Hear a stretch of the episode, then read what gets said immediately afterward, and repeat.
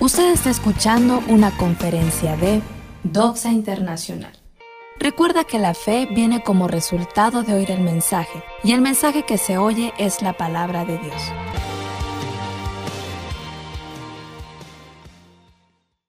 ¿Qué hacemos cuando nosotros estamos pasando por graves problemas, por angustia o por una gran tribulación?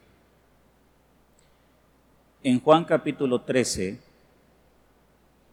Jesús sabe, estamos en el año 30 de la era cristiana, y Jesús sabe que pronto va a morir.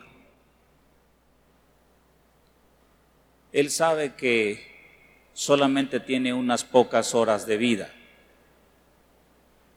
y además sabe exactamente cómo será su muerte. Y es aquí donde se alza el carácter gigante de Jesús y que es una fuente de inspiración para nosotros. ¿Qué hacemos nosotros cuando estamos pasando en medio de un gran problema o de una gran, una gran angustia o un gran dolor? La mayoría de nosotros reaccionamos muy diferente a como Jesús reaccionó. Esta Pascua, antes de la fiesta de la Pascua, era su última Pascua en el mundo. Y él sabía exactamente de qué iba a morir. Y él sabía exactamente lo que sentían, porque no era la primera vez que el imperio romano crucificaba a un delincuente, sino era muy común que los delincuentes fuesen colgados de una cruz en los accesos de las ciudades más importantes del imperio romano. El imperio romano fue un gran imperio precisamente por la manera tan dura y drástica en que ellos aplicaban la ley, buscando la justicia. Nuestra carrera de derecho, aún las especialidades y subespecialidades, todas descansan en lo que los romanos lograron con respecto de justicia. Todavía tenemos varias frases de ellos que perduran hasta nuestra época y la aplicación dura de la ley les llevó a ellos a ser un imperio que duró mil años y era el que gobernaba en el mundo en la época de Jesús. Por ejemplo, la famosa Pax Romana, con X al final, Pax Romana. Era la paz donde ellos aplicaban la ley de manera dura y una de las maneras más comunes que la aplicaban era la pena de muerte. Los latigazos, los eh, castigos corporales eran muy comunes. Hay otra frase que perdura hasta nuestros días y muchísimas frases más en, derecho que es dura lex, sed lex, con X al final. Y la traducción es, la ley es dura, pero es ley y debe de ser aplicada. el concepto de justicia del imperio romano Justitia est constans et perpetua voluntas iusum quique tribuendi. En latín, la justicia es la permanente voluntad de conceder o de dar a cada uno lo que le corresponde. El imperio romano, la aplicación dura de la ley le llevó a ser y la disciplina le llevó a ser un imperio que duró mil años. En el momento en que dejaron de perseguir la justicia, su imperio decayó hasta ser destruido y conquistado por otras personas.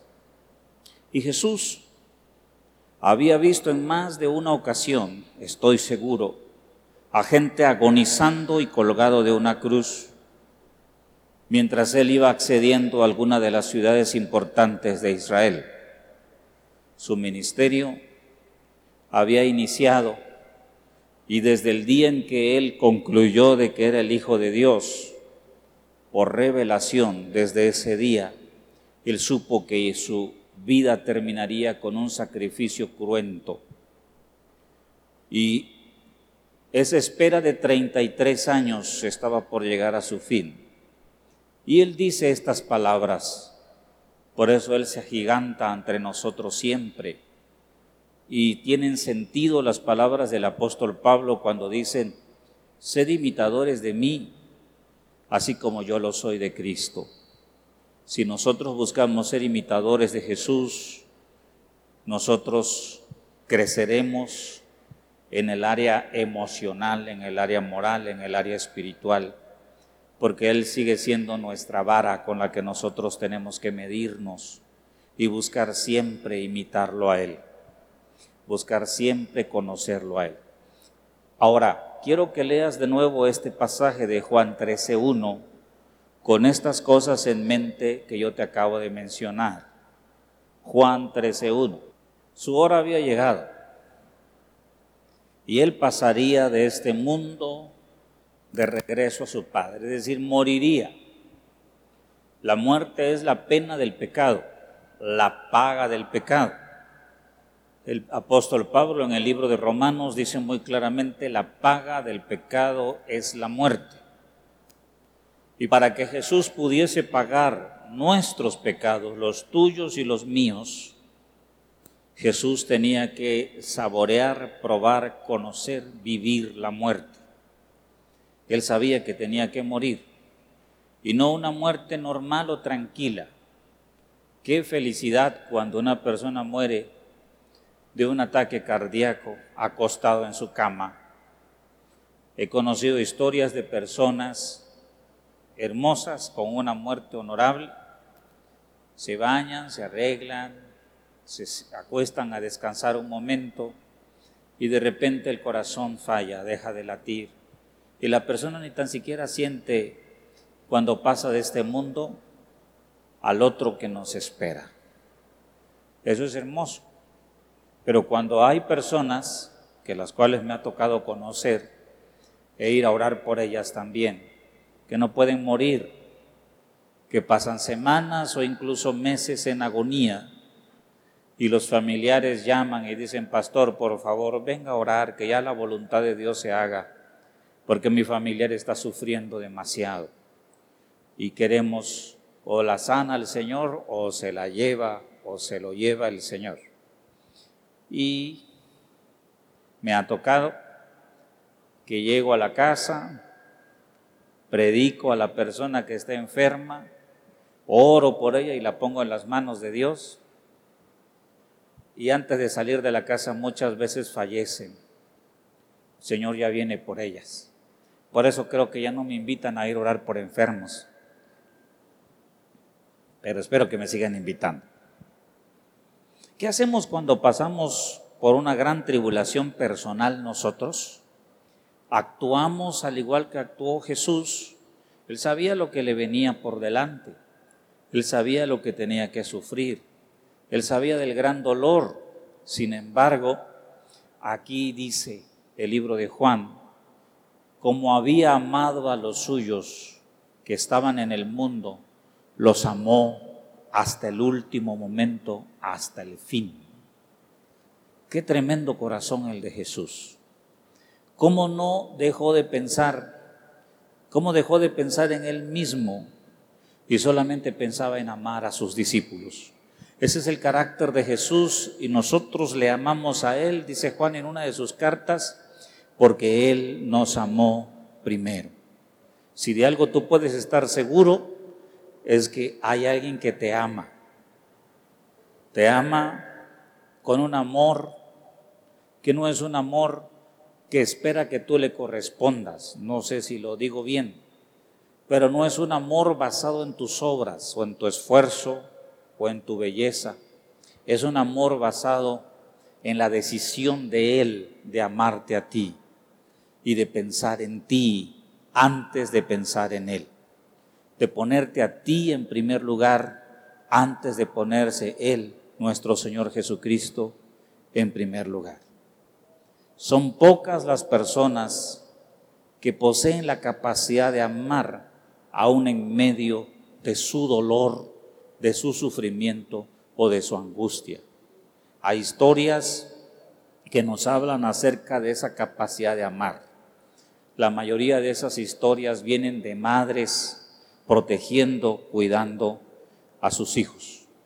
La mayoría de nosotros cuando estamos enfrentando un problema o sabemos que viene un problema muy fuerte delante de nosotros, solamente hablamos de nuestro problema y de nuestra preocupación y no consideramos a los demás. Nosotros como pastores lo hemos sufrido. En una ocasión estábamos acabando de enterrar a la nana de mis hijos, que también era su tía, y estábamos como familia con un gran dolor y había dos o tres personas que me andaban buscando y que querían hablarme y que necesitaban urgentemente hablarme. Estábamos en el dolor en la casa de la pérdida de un ser querido y sentíamos un dolor y un vacío grande porque habíamos convivido muchísimos años con la nana. Y ahí llegaron las personas con sus problemas, con sus preocupaciones, que eran problemas menores, y sin embargo nosotros como seres humanos pensamos que nuestros problemas son los únicos en el mundo, que todos los demás no tienen problemas y que nosotros sí, que todos los demás están sanos y nosotros estamos enfermos, que todos los demás tienen en abundancia y nosotros tenemos escasez. Pero eso es una gran mentira. Muchos de nosotros pasamos por problemas difíciles o circunstancias difíciles y cuando aprendemos a amar, nosotros podemos amar a otros a pesar de la angustia o los problemas que nosotros estemos atravesando. La mayoría de nosotros cuando atravesamos por problemas nos encerramos en nosotros mismos con profunda indiferencia hacia los demás, pensando que nadie tiene un mayor problema que el nuestro o una dificultad más grande que la nuestra. Esa es una gran mentira. La manera en que Jesús manejó esta parte de su vida es una gran lección para mí y para ti y para todos aquellos que nos escuchen. Hay historias de vida de hombres y mujeres que tenemos entre nosotros que son un gran ejemplo que nosotros tendríamos que conocer imitar y seguir a muchos de ellos. Solamente quiero mencionar la historia de un joven que a mí me ha impresionado mucho y que he visto sus videos. Yo te recomiendo ver sus videos. Él es un joven australiano que nació en 1982. Ahora es muy famoso por unos cortometrajes que él empezó a sacar, hablando de fe y de esperanza en la vida. Su mensaje impactó tanto a la gente en videos que él empezó a hacer caseros, que lo empezaron a invitar a diferentes partes del mundo para que él pudiera compartir. Y él ahora es un orador motivacional principal en muchas naciones y universidades en el mundo. Él se llama Nick Bujik o Bujik. Tú lo puedes buscar en YouTube, sus videos, N-I-C-K, Nick. Míralos si estás atravesando por un problema porque te van a inspirar, te van a motivar, van a generar fe en tu corazón. Porque estas personas tuvieron el mismo carácter que Jesús presentó antes de enfrentarse con un gran problema en su vida. Nick Bujik vino al mundo sin ninguna de sus extremidades no tiene manos, brazos, no tiene piernas. Y si tú buscas en YouTube, tú lo verás a él como un gran nadador, se tira a la alberca y se mete a la alberca y nada. ¿eh? Él practica el paracaidismo. El paracaidismo es lo suben en avión a cierta altitud, te avientas en paracaídas y tienes que caer a tierra protagoniza cortometrajes con un tremendo mensaje de fe y de esperanza. Es el autor de uno de los libros más vendidos en el mundo. Si lo puedes bajar o buscar o comprar, te lo recomiendo. Se llama No Legs, sin piernas. No Arms, sin brazos. No Worries, sin preocupaciones. La traducción del nombre del libro sería Sin piernas, sin armas y sin preocupación. Y nosotros muchas veces nos angustiamos, se nos sube la presión, ni dormimos preocupados por algún problema que nosotros tenemos. Mírate tus bracitos, gracias a Dios por tus brazos. Mírate tus manitas, gracias a Dios por tus manos. Mírate tus piernitas, gracias a Dios por tus patitas. Estamos completos. Muchas veces la discapacidad nosotros la tenemos en nuestra falta de fe, en nuestra mente, y no vemos los recursos que Dios nos ha concedido. Nick Vujicic juega al golf. ¿Cómo le hace? Se viste solo, se baña solo. Muchos de sus videos muestran cómo le hace para ponerse una playera. Juega al fútbol es un gran orador. Y miren, esos solteros que no consiguen esposa, las solteras que no consiguen casarse, es casado y padre de familia. Las limitaciones, las fronteras existen solamente en nuestra falta de fe o en nuestra mente, porque Dios siempre va a bendecir, no tu dolor, no tus lágrimas. Él va a bendecir tu fe, tu capacidad de creerle a Él y de que Él puede rescatarte y bendecirte ante cualquier situación.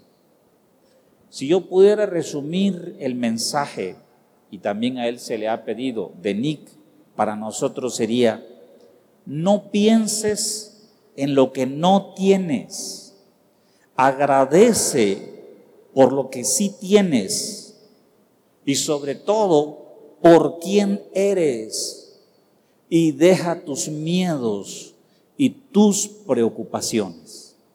Repito la filosofía de vida de Nick. No pienses en lo que no tienes. Repite después de mí, no pienses en lo que no tienes. Con voz fuerte, agradece por lo que sí tienes y por quién eres. Y deja tus miedos y tus preocupaciones. Puedes repetirle eso a tu vecino, yo te voy a ir diciéndole, voltea con tu vecino y dile, aunque sea atrás de tu cubrebocas, no pienses en lo que no tienes. Agradece por lo que sí tienes Agradece por quién eres y deja tus miedos y tus preocupaciones. Somos más que vencedores por medio de aquel que nos amó con un amor inagotable y ese que nos ama con amor inagotable es Jesucristo.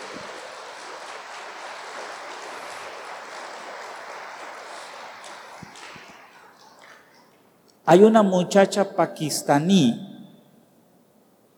que saltó a la fama en el mundo.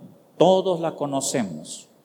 Todos hemos oído hablar de ella o la hemos visto en noticieros. Ella levantó su voz en una región de un país donde prohibieron a las mujeres ir a la universidad, estudiar y superarse por causa de la religión y el legalismo de su país. Ella saltó a la fama porque es sobreviviente de un ataque terrorista. Tiene un gran porcentaje de su cuerpo quemado. Y aún así no se avergüenza de mostrar su rostro al mundo.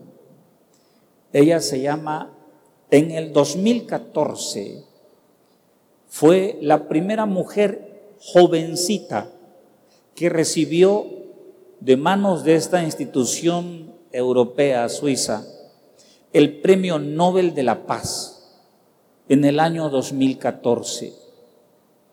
El sufrimiento, el dolor y una batalla que ella sostiene en contra de las decisiones políticas absurdas de su país la llevó a recibir uno de los premios más prestigiosos que solamente lo tienen en sus manos algunas personas muy notables en el mundo, amantes de la paz y amantes de la humanidad.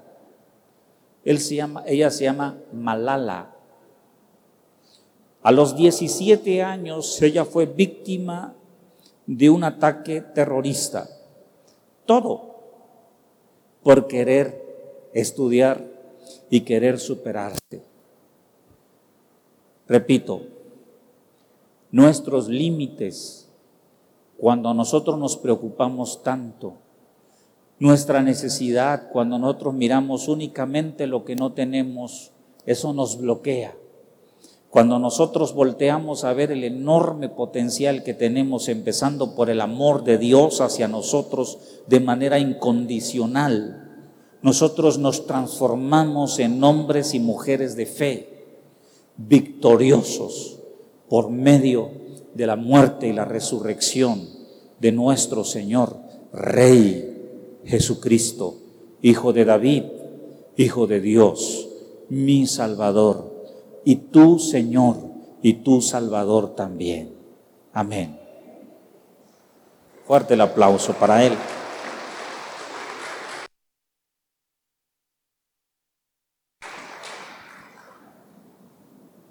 Hay otro hombre que falleció hace poco, por el cual yo siento una gran admiración. Este hombre nació en Inglaterra. Desde joven era muy travieso. Dijeron que no iba a servir para la escuela porque su mente divagaba demasiado. Y eso sucede a veces con nuestros niños. Quieren meterlos en una caja y ellos son más inteligentes de lo que el maestro les puede enseñar. Tuvo problemas en la escuela y pensaron que ya no iba a estudiar y que no servía para la escuela. Y él se dedicó a leer solo y a estudiar solo. Con apenas tal vez unos 15 años de edad solicitó ingresar a la universidad tecnológica más prestigiosa de su país, en Inglaterra, y vaya que son gente dedicada a la ciencia. Presentó el examen y lo pasó con un 100 perfecto. Cuando preguntaron quién era él, resultó que era un adolescentito, un niño. Y le dijeron a él, ¿cómo es posible de que tú puedas pasar con 100? Tú copiaste. Y él les dijo, pues si quieren, preséntenme el examen para su doctorado en física teórica y astronomía. Lo llevaron a un salón aparte, lo revisaron y prácticamente lo desnudaron. Le dieron solamente un lápiz y lo dejaron solo en el salón y le pusieron el examen para el grado de doctor en físico-matemáticas. Lo pasó con 100 se espantaron y así lo recibieron para nivel doctoral en su universidad. Era apenas un adolescente cuando él llegó a ser doctor en físico, matemáticas y astronomía.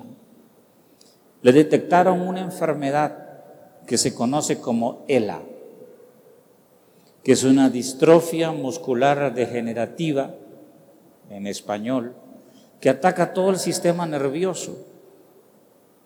Apenas a los 17 años de edad, caminando en la universidad, él empezó a caerse solo y de repente. Lo pusieron a investigar de qué estaba enfermo hasta que detectaron que era una enfermedad que poco a poco iba destruyendo su sistema nervioso y muscular hasta dejarlo completamente inválido. Cualquiera hubiese decaído y hubiese dicho, ¿para qué nací? ¿Por qué Dios permitió venir a este mundo si estoy extremadamente enfermo? Sin embargo, él decidió seguir adelante con normalidad en su vida. Y gracias a Dios por ese carácter que él tuvo, que el mundo vio a un hombre de ciencia, que descubrió y tuvo avances en astronomía, física, química, matemáticas, como jamás ningún otro ha existido llevando la ciencia más allá de sus fronteras conocidas en el siglo XX y en el siglo XXI. Creen que los libros y las conclusiones que tuvo Stephen Hawking, así se llama él, tú puedes ver su biografía, hay películas con su vida, serán estudiadas en todo este siglo XXI y perdonarán más allá de los siglos posteriores. No se amilanó, ni se amedrentó, ni se desanimó a pesar de su enfermedad. La mayoría de su vida profesional lo conocimos en una silla de ruedas y con un sintetizador elaborado especialmente para él en los albores de la computación, para que él pudiese tener voz, porque la enfermedad acabó aún con sus cuerdas vocales.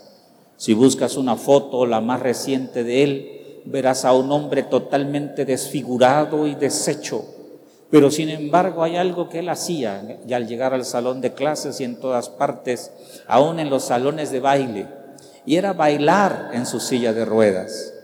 Jamás perdió la alegría, jamás perdió el pensamiento positivo, jamás dejó de, hacer lo que Nick nos dice, agradecer por lo que sí tienes, por quién eres y dejar tus miedos y tus preocupaciones. Estos hombres reflejan en su carácter lo que Jesús nos está mostrando aquí en su carácter.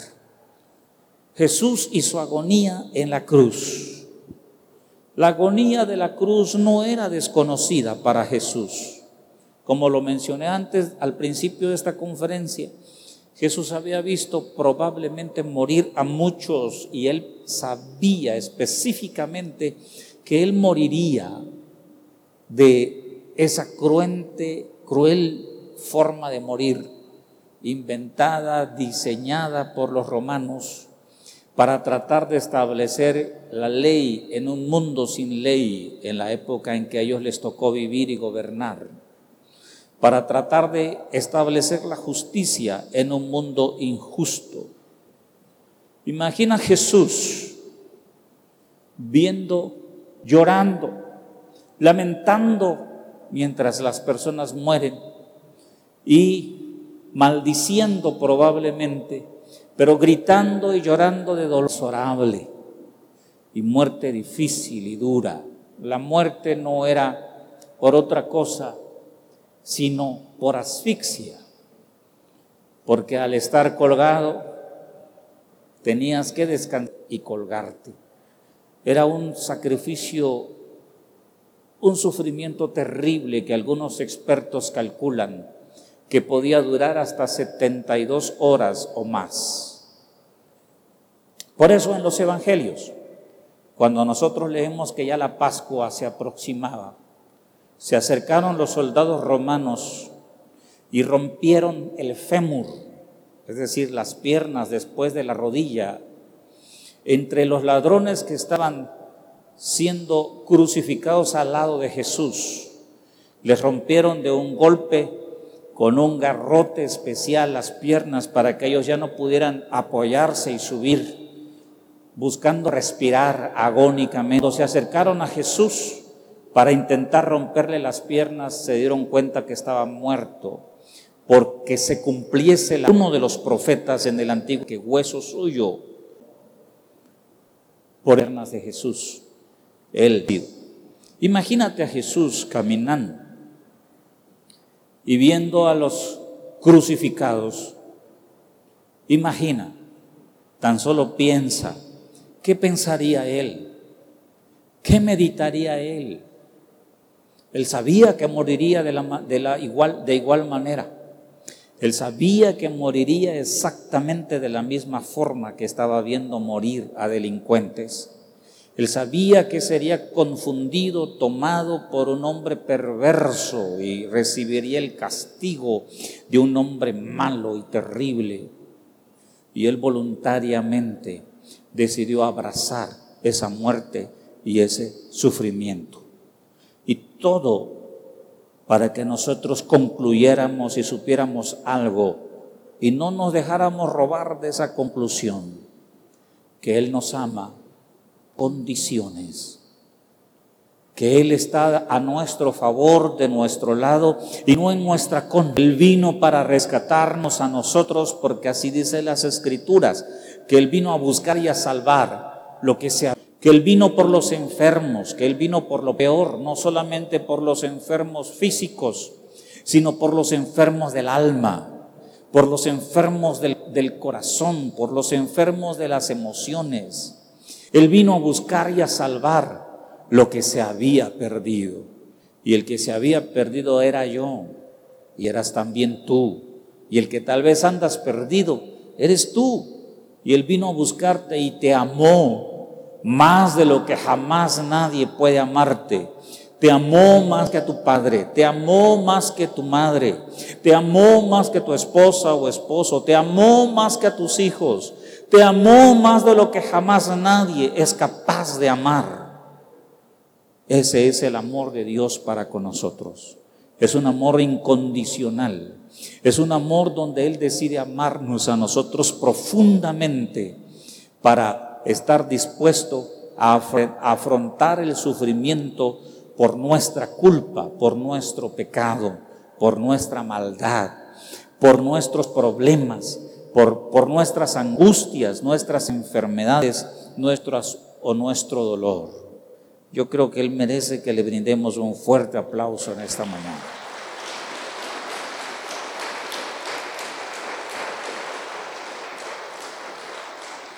En Lucas capítulo 22, versículos 43 y 44, va a aparecer en pantalla, estoy abriendo aquí mi Biblia. Pero en Lucas capítulo 22, voy.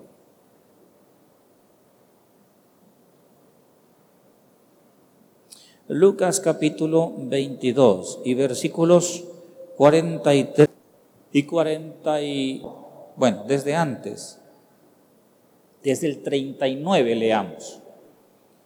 Y saliendo se fue, como solía, al monte y sus discípulos también le siguieron.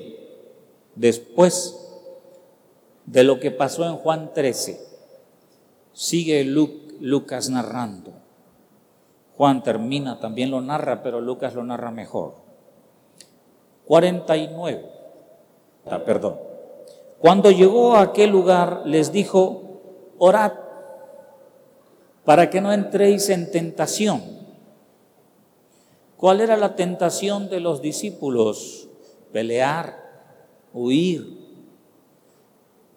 claudicar en la fe, desanimarse, perder la esperanza. Y ese sigue siendo un problema para nosotros los seres humanos. Nos desanimamos muy rápido, nos desalentamos muy rápido nos decepcionamos de un líder y muy, juzgamos muy rápidamente. Esa es la tentación a la cual se refiere aquí el Señor.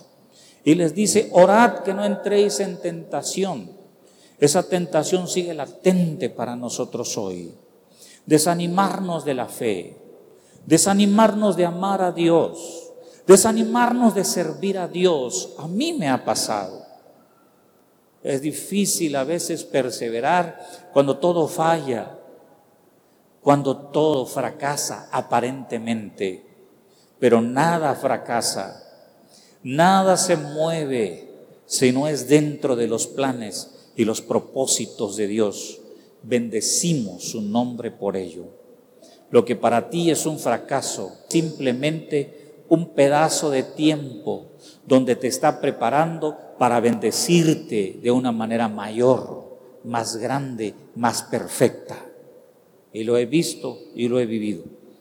Y él se apartó de ellos, 41, a distancia como de un tiro de piedra, y puesto de rodillas oró, diciendo, Padre, si quieres pasa de mí esta copa, pero no se haga mi voluntad sino la tuya.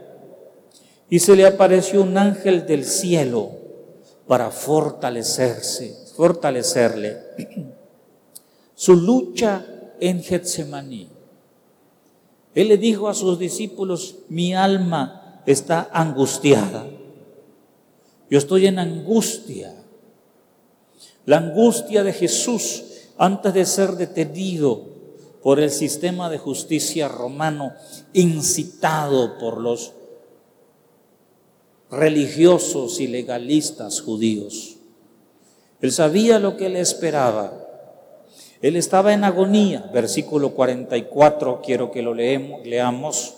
Y estando en agonía, oraba más intensamente. Y era su sudor como grandes gotas de sangre que caían hasta la tierra.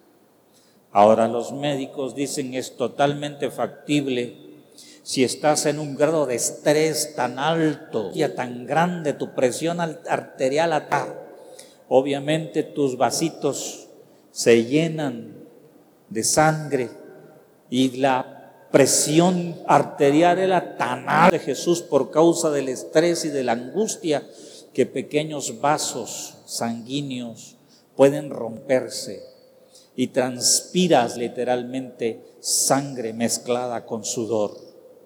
Eso le pasó al Señor.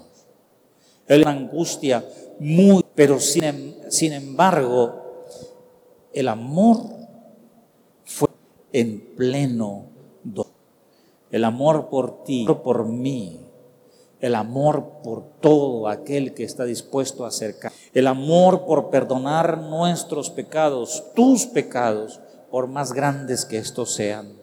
El amor por permitir que tú, por medio de su mucio, de su sangre derramada en la cruz, pudiese un camino abierto para, para venir al Padre, para volver al Padre. Cristo continuó pensando en sus discípulos. Cuando habla discípulos, no está hablando conocía o los que él había conocido en su ministerio. No se refería únicamente a esos discípulos, se refería a ti y a mí. No dejó que sus miedos, sus temores o sus luchas personales lo distrajeran de la gran misión que él tenía, que era morir en nuestro lugar, morir en tu lugar morir por ti, por medio de ponerse Él en tu lugar, porque la paga del pecado es la muerte. Él pagó el precio de tu pecado y de mi pecado. En 1 de Corintios capítulo 13, yo quisiera antes de terminar esta conferencia leerlo. En 1 de Corintios capítulo 13 y el versículo 8, primero de Corintios 13, es muy famoso porque describe desde el pensamiento del apóstol Pablo el amor ágape o el amor divino. Los judíos le llaman, los griegos le llamaban amor ágape, ellos tenían una palabra diferente para cada expresión de amor. El amor eros, el amor fileo, el amor estorgue y el amor agape. Tenían siete diferentes palabras, pero el amor agape lo reservaban para el Dios perfecto que puede amar sin ninguna condición. Para el Dios perfecto que decide amar al Dios no conocido, al que ellos no conocían, pero que le plació revelarse al mundo en la persona de un hombre, en la persona de Jesús. Y aunque los griegos no lo conocían, nosotros sí podemos conocerlo hoy, conocer a Jesús y su perfecto amor. En 1 Corintios 13, 8 el apóstol escribe, el amor nunca deja de ser. Las profecías se acabarán, cesarán las lenguas y la ciencia acabará, porque en parte conocemos y en parte profetizamos, etc. El amor nunca deja de ser. Versículo 7.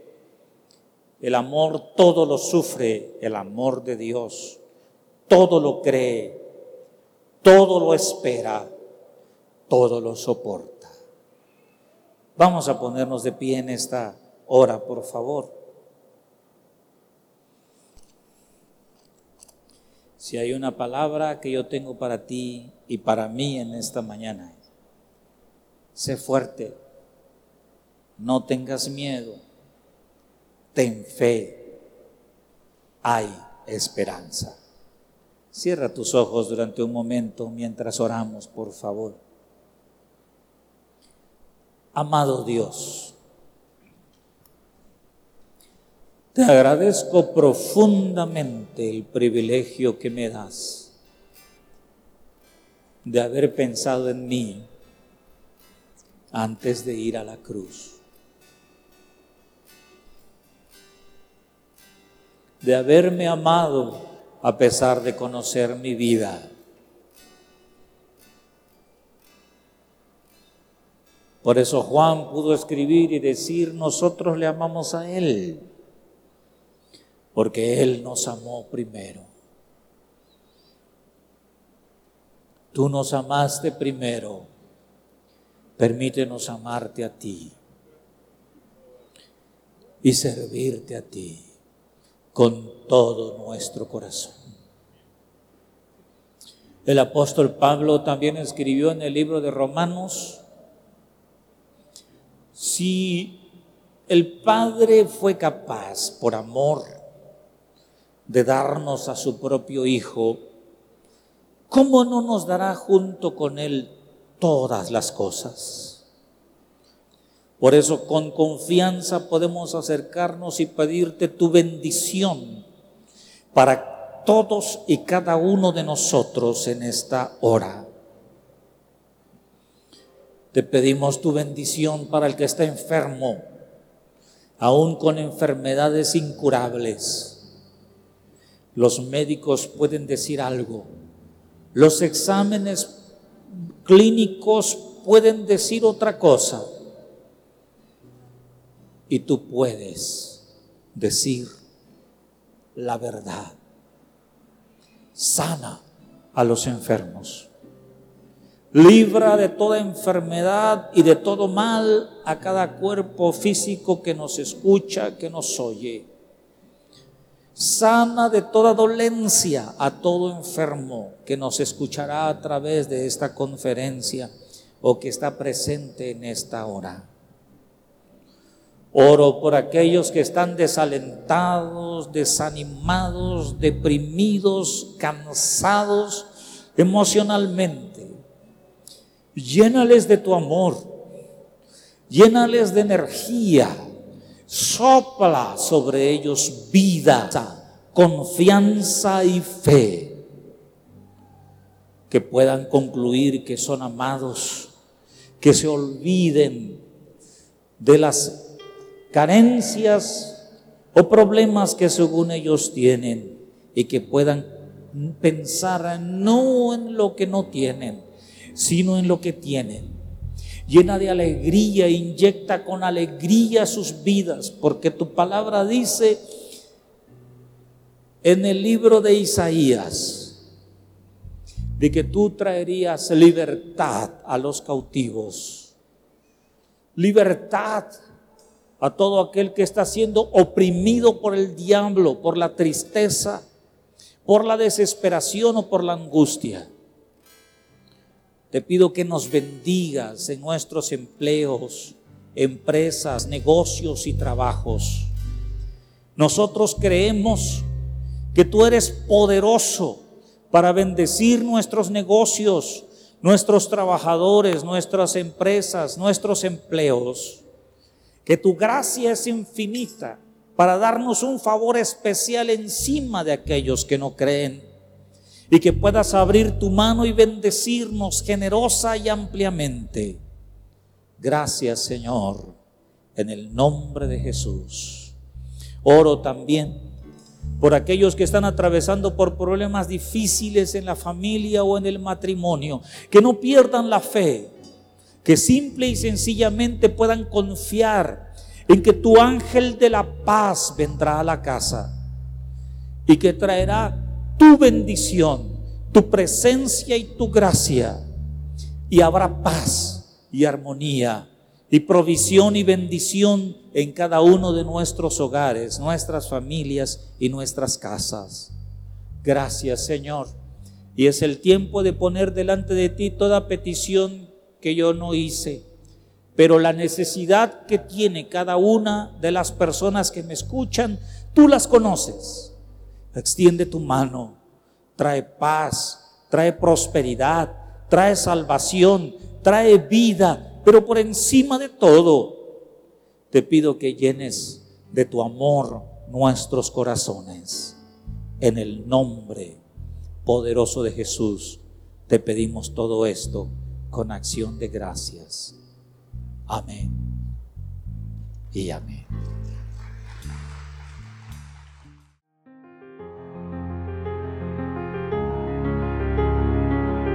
Gracias por acompañarnos en otra conferencia de nuestra congregación, Doxa Internacional Casas Paternas.